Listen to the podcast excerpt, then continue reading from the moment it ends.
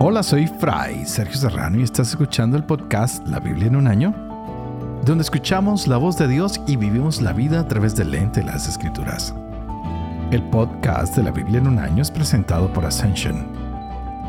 Usando la cronología de la Biblia The Great Adventure, leeremos desde Génesis hasta Apocalipsis, descubriendo cómo se desarrolla la historia de salvación y cómo encajamos en esa historia hoy. ¡Wow!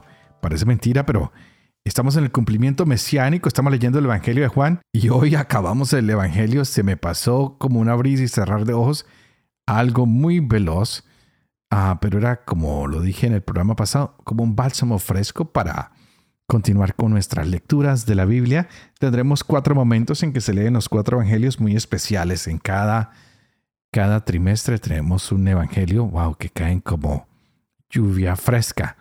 Hoy tendremos a Jesús, quien da su madre a la iglesia. Jesús confía a su madre al discípulo amado. Y el discípulo amado le dice, mira, ahí está mi madre. Este discípulo amado por muchas uh, circunstancias se ha considerado siempre como el que representa a todos los discípulos, quien nos muestra la relación que todo cristiano tiene con María y quien se convierte en nuestra madre espiritual en Cristo Jesús. No es lindo tener una madre espiritual, es María Santísima. Qué bello cómo recibimos a María. Y en el programa pasado veíamos a Jesús ante Pilato. Pilato sospecha que hay algo malo, trata de quitarse el problema de encima y se da cuenta que hay algo que encontra Jesús, pero no es que sea malo. Vamos a ver qué pasa en este día de hoy. Ah, tendremos algo interesante porque vienen estos diálogos que nos van a mostrar que Jesús va a morir de manera inocente, que pudo haber sido puesto en libertad, pero no lo fue, y que había muchas acusaciones. A Jesús lo azotan, los soldados se aprovechan de él, lo usan como burla, termina crucificado, le dan bofetadas. Wow, ¿quién hubiera imaginado que un hombre bueno podría terminar de esta manera? Hablar de la muerte de Jesús es interesante, pero no puede ir suelto de que hablemos de la resurrección de Jesús que tiene que ser algo que tú y yo manifestemos a diario que Jesús está vivo. Porque la crucifixión de Jesús fue un momento difícil, infame, pero que da un gran significado a nuestra vida y es de redención. Cada vez que miramos la cruz nos acordamos que fuimos redimidos a través de esta muerte ignominiosa, que la cruz fue el lugar donde se completó nuestra liberación. Es donde los pecadores podemos encontrar ese escalón que nos hacía falta para acercarnos una vez más a Dios. Dejemos hoy que estas lecturas nos llenen de alegría porque, aunque son muy dolorosas, nos muestran una nueva humanidad, un nuevo comienzo. Lo que estaba desde el principio puede ser recreado por el que estaba al principio. Es amistad con Dios. Así que hoy es el día 105. Estaremos leyendo el Evangelio de Juan, capítulo 19 hasta el final, que es el capítulo 21. Estaremos con el libro de Proverbios, con el capítulo 6, versos del 16 al 22. Este es el día 105. Empecemos.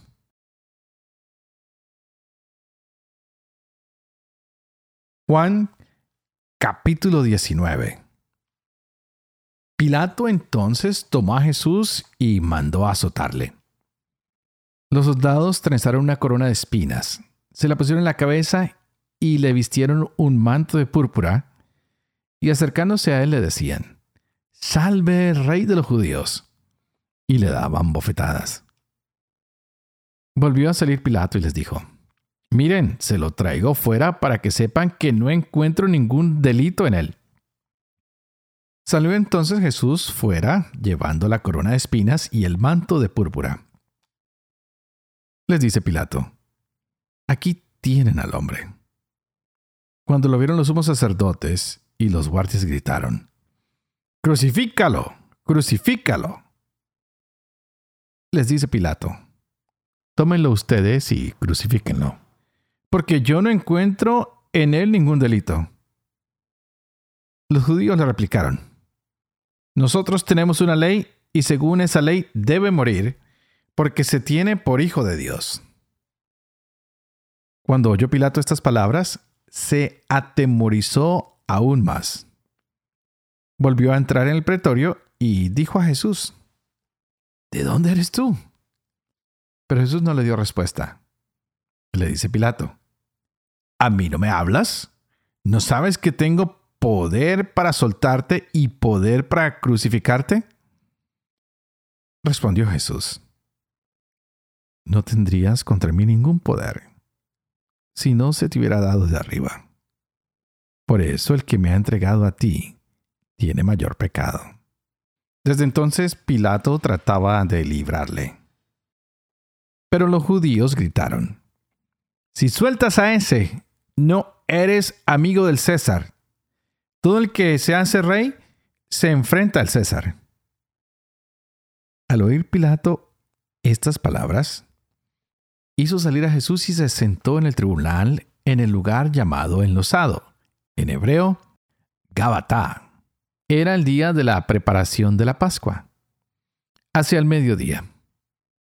Dice Pilato a los judíos, aquí tienen a su rey. Ellos gritaron, fuera, fuera, crucifícale. Les dice Pilato, ¿a su rey voy a crucificar? Replicaron los sumos sacerdotes, no tenemos más rey que el César. Entonces se lo entregó para que fuera crucificado.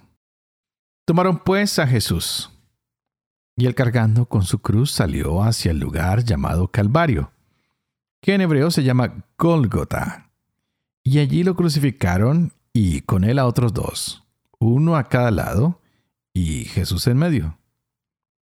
Pilato redactó también una inscripción y la puso sobre la cruz.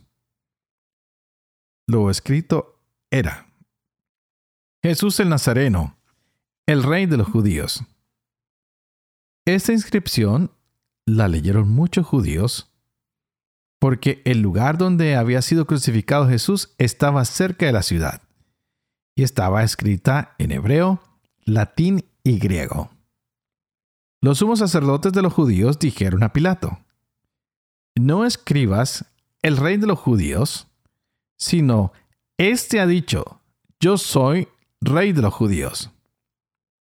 Pilato respondió, lo que he escrito, lo he escrito. Los soldados, después que crucificaron a Jesús, tomaron sus vestidos con los que hicieron cuatro lotes un lote para cada soldado y la túnica. La túnica era sin costura tejida de una pieza de arriba a abajo. Por eso se dijeron, no la rompamos, sino echemos a suertes a ver a quién le toca, para que se cumpliera la escritura. Se han repartido mis vestidos, han echado a suerte mi túnica. Y esto es lo que hicieron los soldados. Junto a la cruz de Jesús estaban su madre y la hermana de su madre, María, mujer de Clopas, y María Magdalena. Jesús viendo a su madre y junto a ella al discípulo a quien amaba, dice a su madre, Mujer, ahí tienes a tu hijo. Luego dice al discípulo, Ahí tienes a tu madre. Y desde aquella hora el discípulo la acogió en su casa. Después de esto, sabiendo Jesús que ya todo estaba cumplido, para que se cumpliera la escritura, dice, Tengo sed. Había allí una vasija llena de vinagre. Sujetaron a una rama de hisopo una esponja empapada en vinagre y se la acercaron a la boca. Cuando tomó Jesús el vinagre, dijo, Todo está cumplido. E inclinando la cabeza, entregó el Espíritu. Los judíos, como era el día de la preparación, para que no quedasen los cuerpos en la cruz el sábado, porque aquel sábado era muy solemne, rogaron a Pilato que les quebraran las piernas y los retiraran. Fueron pues los soldados y quebraron las piernas del primero y del otro crucificado con él. Pero al llegar a Jesús, como lo vieron ya muerto, no le quebraron las piernas, sino que uno de los soldados le atravesó el costado con una lanza y al instante salió sangre y agua. El que lo vio lo atestigua y su testimonio es válido.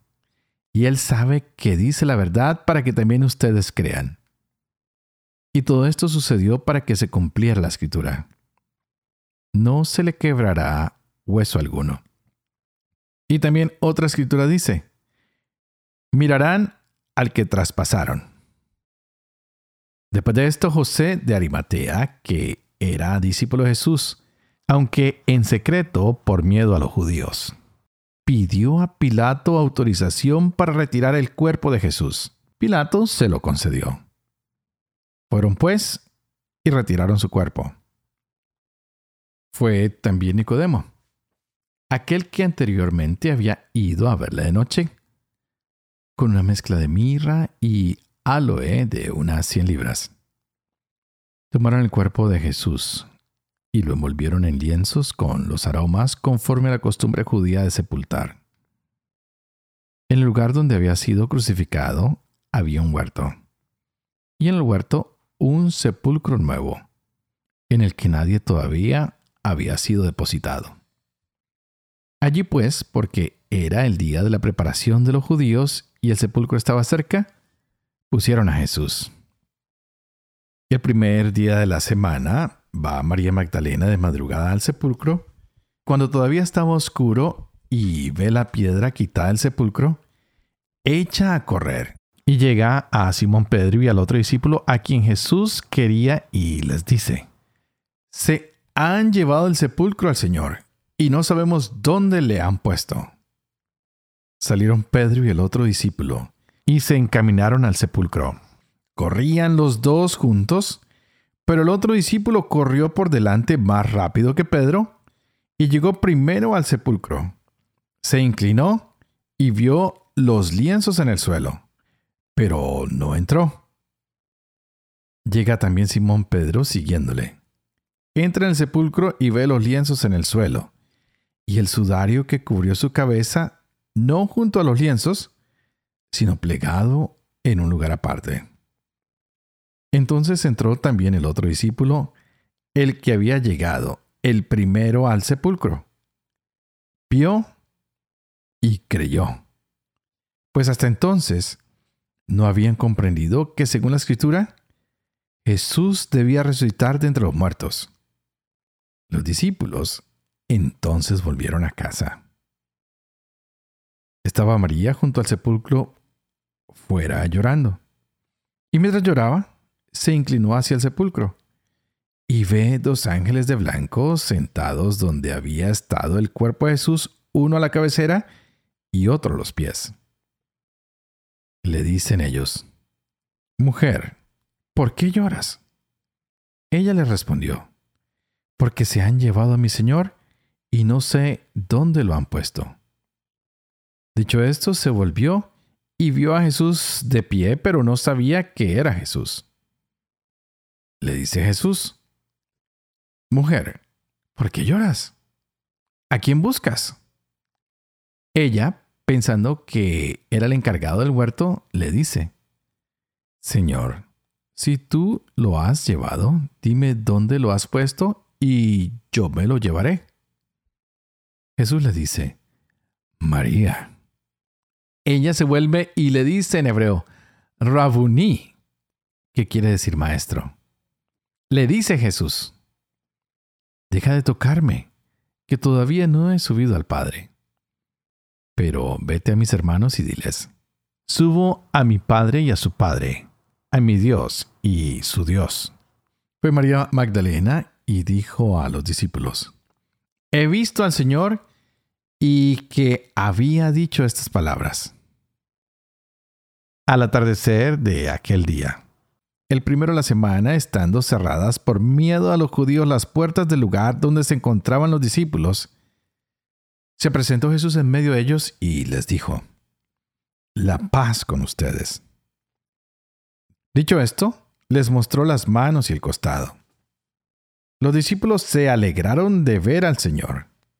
Jesús les dijo otra vez, La paz con ustedes. Como el Padre me envió, también yo los envío. Dicho esto, sopló y les dijo, Reciban el Espíritu Santo. A quienes perdonen los pecados, les quedan perdonados. A quienes se los retengan, les quedan retenidos. Tomás, uno de los doce, llamado el mellizo, no estaba con ellos cuando vino Jesús. Los otros discípulos le decían, Hemos visto al Señor.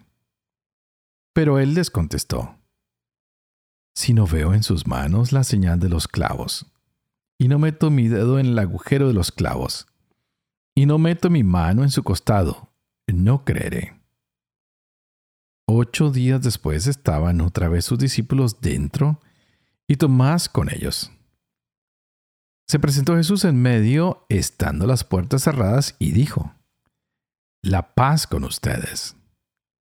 Luego dice a Tomás, Acerca aquí tu dedo y mira mis manos. Trae tu mano y métela en mi costado, y no seas incrédulo sino creyente. Tomás le contestó, Señor mío y Dios mío. Le dice Jesús, porque me has visto, has creído. Dichosos los que no han visto y han creído. Jesús realizó en presencia de los discípulos otros muchos signos que no están escritos en este libro. Estos han sido escritos para que crean que Jesús es el Cristo, el Hijo de Dios y para que creyendo tengan vida en su nombre. Después de esto, se manifestó Jesús otra vez a los discípulos a orillas del mar de Tiberiades. Se manifestó de esta manera. Estaban juntos Simón Pedro, Tomás llamado el mellizo, Natanael, el de Caná de Galilea, los de Zebedeo y otros dos de sus discípulos. Simón Pedro les dice, voy a pescar. Le contestan ellos, también nosotros vamos contigo. Fueron y subieron a la barca, pero aquella noche no pescaron nada. Cuando ya amaneció, estaba Jesús en la orilla. Pero los discípulos no sabían que era Jesús. Les dice Jesús, Muchachos, ¿no tienen nada que comer? Le contestaron, No. Él les dijo, Echen la red a la derecha de la barca y encontrarán. La echaron pues y ya no podían arrastrarla por la abundancia de peces. El discípulo a quien Jesús amaba dice entonces a Pedro, Es el Señor. Cuando Simón Pedro oyó, Es el Señor, se puso el vestido, pues estaba desnudo y se lanzó al mar. Los demás discípulos vinieron en la barca arrastrando la red con los peces, pues no distaban mucho de tierra sino unos 200 codos. Nada más saltar a tierra, ven preparadas unas brasas y un pez sobre ellas y pan. Les dice Jesús, traigan algunos de los peces que acaban de pescar. Subió Simón Pedro y sacó la red a tierra, llena de peces grandes, 153 y aun siendo tantos, no se rompió la red. Jesús les dice, vengan y coman. Ninguno de los discípulos se atrevía a preguntarle, ¿quién eres tú? sabiendo que era el Señor. Viene entonces Jesús, toma el pan y se lo da, y de igual modo el pez. Esta fue ya la tercera vez que Jesús se manifestó a los discípulos después de resucitar de entre los muertos. Después de haber comido, dice Jesús a Simón Pedro, Simón de Juan, ¿me amas más que estos? Le dice él, Sí, Señor, tú sabes que te quiero. Le dice Jesús, apacienta mis corderos. Vuelve a decirle por segunda vez, Simón de Juan, ¿me amas? Le dice él, Sí, Señor, tú sabes que te quiero. Le dice Jesús, apacienta mis ovejas. le dice por tercera vez, Simón de Juan, ¿me quieres? Se entristeció Pedro de que le preguntase por tercera vez, ¿me quieres? Y le dijo, Señor, tú lo sabes todo, tú sabes que te quiero. Le dice Jesús, apacienta mis ovejas.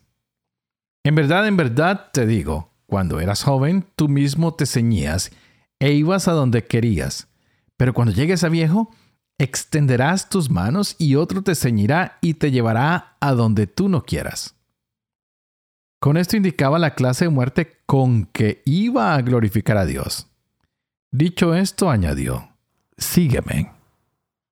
Pedro se vuelve y ve, siguiéndoles detrás, al discípulo a quien Jesús amaba, que además durante la cena se había recostado en su pecho y le había dicho, Señor, ¿quién es el que te va a entregar?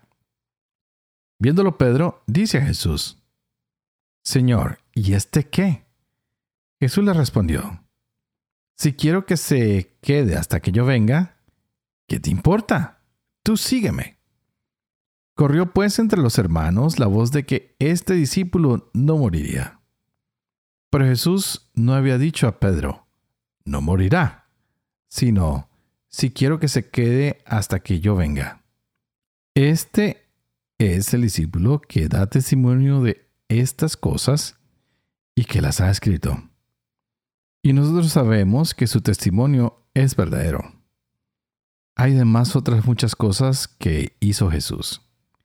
Si se escribieran una por una, pienso que ni todo el mundo bastaría para contener los libros que se escribieran.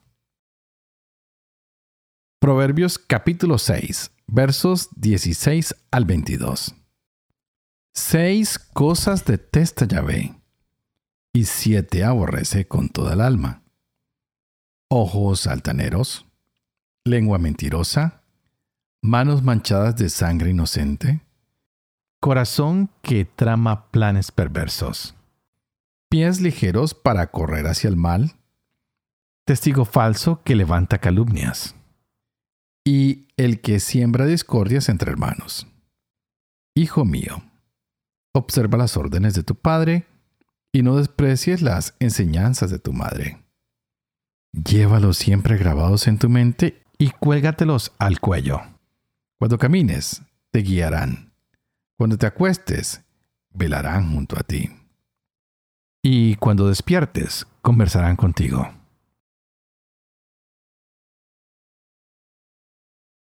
Padre de amor y misericordia, tú que haces elocuente la lengua de los niños, educa también la mía, e infunde en mis labios la gracia de tu bendición, Padre, Hijo y Espíritu Santo. Y a ti te invito para que pidas al Espíritu Santo que abras nuestra mente y nuestro corazón para que vamos seguir gozándonos de esta hermosa palabra que tenemos el día de hoy. ¡Wow! Increíble. Hemos dado el paso con Jesús de morir para resucitar con Él la crucifixión de Jesús una terrible injusticia, podemos llamarlo de esa manera, si no lo miramos desde la perspectiva divina. Pero si lo vemos con los ojos de Dios, la cruz de Cristo es el lugar donde todo pecado se paga y donde podemos recibir a Jesús como Salvador y Señor. Es el lugar donde Jesús es Rey, Así que todo esto había sido profetizado con exactitud y los hechos pues hablan por sí solos, han pasado. Y nos resta solo a nosotros confiar que la muerte y resurrección de Cristo es para que tú y yo tengamos vida eterna. Después de ver estos momentos trágicos con un hombre que golpea a Jesús, con un hombre que lo quiere dejar libre, con un Jesús que se detiene ante la injusticia y se dice, si he hecho algo mal, dímelo, pero si no, ¿por qué me pegas? Con un Jesús que se preocupa, incluso cuando está en el momento más crítico de su vida, por su madre y por sus discípulos, nos entrega a María como madre de, la iglesia. Y esto es algo que usamos mucho cuando nos preguntan, ¿y la Virgen tuvo más hijos? Ah, ¿Tenía más gente a su alrededor? Pues no, porque si no estarían con ellos, Jesús no hubiera tenido que entregársela a alguien más. Ahí Los hermanos o las hermanas de Jesús pues se hubieran hecho cargo de María. Pues como María no tiene nadie, le toca a Jesús decirle a su discípulo amado, hey, ahí tienes a tu madre, madre, ahí tienes a tu hijo. Es algo muy interesante para nosotros de observar en este relato tan hermoso del día de hoy. Así que Jesús, después de que resucita, ah, tiene que ah, hacer algunas manifestaciones de su presencia. Viene, lo ven Juan, lo ve Pedro, lo ve María Magdalena, lo ve el mellizo, lo empiezan a ver muchos más. Pero algo que me llama a mí la atención y que siempre me ha impresionado, no solamente es la tumba vacía y los lienzos que están bien doblados y todo lo que nos prueba que Jesús realmente apareció. Es un Jesús que viene a traer paz y que trae paz a todos y el saludo de él es, es de una paz que se va a consumar pero en él. Y algo más interesante aún y que me llama aún más la atención es que siempre pensé que después de resucitado Jesús ya no tendría heridas y le quedaron las marcas de los clavos en las manos, tal vez en los pies y en el costado. Y es como le da la prueba a Tomás de que todo se ha cumplido, de que él ya murió y que resucitó. Y le dice, ven Tomás, mete tu mano, mete tus dedos. A, a veces cuando tú perdonas, a veces cuando te alejas del pecado, no se borra de tu vida, quedan algunas marcas, queda la cicatriz y cada vez que nos damos cuenta de esa cicatriz, nos acordamos que alguien nos hirió, que nosotros nos herimos a nosotros mismos, o que pecamos. ¿Y cómo sabemos que ya estamos sanos? Porque ya no nos duelen las heridas. Ya sabemos que pudimos resucitar al rencor de lo que nos hicieron, al dolor, porque aunque vemos la herida, la cicatriz ya no nos duele. Hay muchas cosas en la vida que van dejando cicatrices, que van dejando una marca. ¡Wow! ¿Estás listo tú para tener esas cicatrices y que no te duelen? Pídele al Señor que puedas crucificar cada una de esas cosas que te han alejado del perdón, de la reconciliación, de la paz verdadera, para que mueran allí en la cruz y que puedas resucitar a la vida nueva. Ya no niegues más al Señor como lo hizo Pedro. Más bien dile, sí, Señor, te amo, te amo, te amo. Y te agradezco porque me has restaurado, porque has preparado un fuego para calentarme, porque has preparado un pan y un pez para llenarme una vez más, para jactarme de que tú eres un Dios que vino a servir y no a ser servido. Así que hoy con confianza me acerco una vez más a tu cruz, Señor, y te veo morir porque cuando tú mueres, muere mi pecado. Cuando tú resucitas, resucito a una vida nueva. ¡Wow! Señor, hoy que terminamos este Evangelio de San Juan, que si tenemos alguna marca en nuestras vidas, que ya se cierre, que ya se cierre y que no duela porque tú has traído la reconciliación y la paz verdadera. Y así que antes de despedirme, una vez más pido que por favor oren por mí, para que sea fiel a este ministerio que se me ha confiado, para que pueda vivir con fe lo que leo, lo que comparto con ustedes, para que pueda enseñar siempre la verdad y sobre todo para que pueda cumplir lo que he enseñado. Y que la bendición del Padre, del Hijo y del Espíritu Santo descienda sobre ustedes y los acompañen siempre. Que Dios los bendiga.